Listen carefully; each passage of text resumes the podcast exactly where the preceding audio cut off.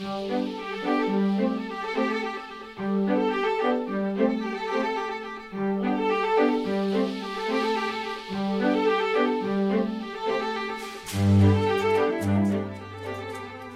说一件一九八三年夏天去吉林的事，然后再说一件一九八四年夏天从大连回上海的事。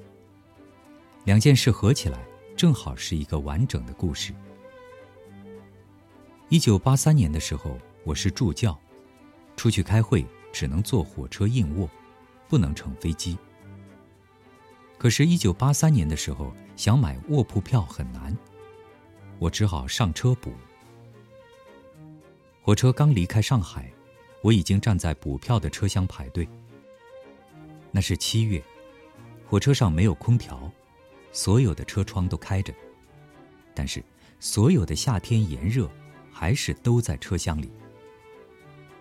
广播里说要过了无锡才能补票，我安心的站着等。那时的我，耐心比现在好无数倍。我的前面是一个抱孩子的年轻女人，旁边还有一个大箱子。孩子总在她怀里动，还挣扎和哭。女人为难的一会儿离开队伍，一会儿又回来。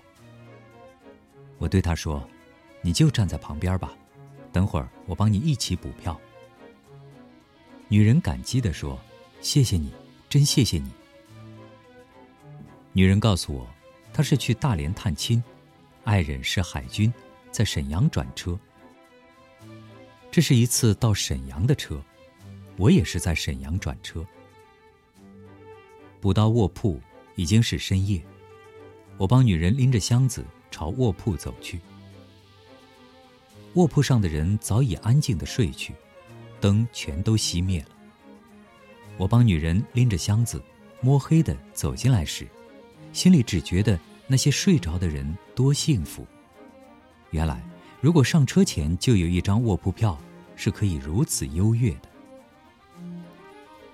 我用自己天生的好视力寻找着卧铺号。我是中铺，他是隔壁一间的上铺。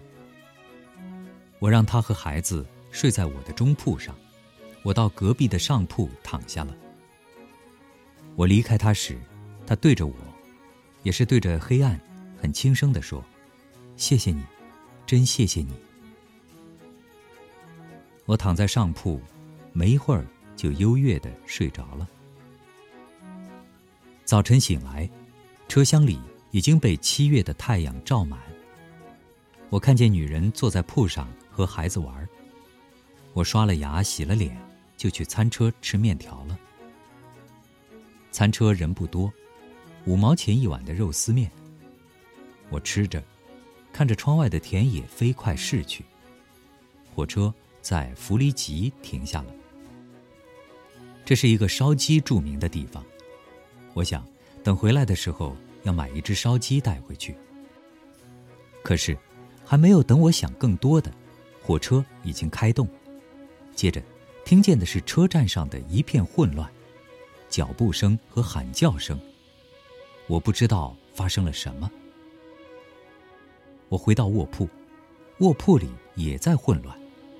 那个在大声说话的是列车长，他说他干了二十几年铁路了，从来没有发生过这样的事情，他要到铁道部去告。他发纸头给大家，让大家写下看见的情景，签上名作证，他要告到铁道部。原来车站打错信号，火车提前四分钟开了。不少人买烧鸡来不及上车，那个女人抱着孩子也没上车，她的箱子还在车上。事情接着怎样？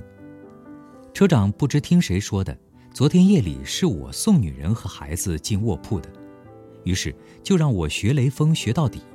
明天一早到了沈阳，先别去吉林，在沈阳逛逛，傍晚五点半他在车站通勤口等我。女人和孩子坐后面的车到沈阳，我陪他一起把箱子交给女人。车长没说女人，而是说女同志。我一口答应了。车长说，到吉林的票他会帮我解决，一定有座位的。我早晨五点半到沈阳，一直逛到傍晚。傍晚五点半，和车长在通勤口碰头。女人抱着孩子来了，车长把箱子放在女人面前，女人激动的和我拥抱。那是一九八三年，中国的普通男女还不会这样的拥抱，但是，他拥抱了我。我乘半夜的车去吉林，车长帮我买的票没有座位，他说。真抱歉，没有座了。你以后再到沈阳来，一定找我。我姓张。我昏昏欲睡的站着，列车驶过黑夜，我没有一点埋怨，很像雷锋。故事结束。又是夏天，一九八四年了。我在大连开完会，陪着著名的陈伯吹先生先到沈阳。再回上海，辽宁作协为我们买沈阳到上海的卧铺，可是他们把我们送到车站时，没有给我们票，而是给了一张纸头，纸上写着列车长的名字，列车长姓陈，他们说姓陈的列车长会为我们办好卧铺票。列车员说，陈车长今天根本不当班，我急得发昏。因为陈伯吹先生年纪大了，这时已经是晚上九点多。我让陈伯吹先生先坐在卧铺，我站在过道上等。其实我也不清楚等什么。这时，我没有雷锋的感觉。结果，我等到了张车长。他从过道那一头走来，我大声喊：“张车长！”我的眼泪想出来。我说：“张车长，你还记得我吗？”他看看我，你就是那个学雷锋的大学老师。张车长为我们补了票，他说：“今天如果没有卧铺了，我就让你们睡到列车员的车厢去。”第二个故事也结束。两个故事加起来的完整故事。结束，再加个结束语。哪怕车厢的灯全熄了，还是会有人看见你。我送女人和孩子进卧铺，就被黑暗里的人看见了。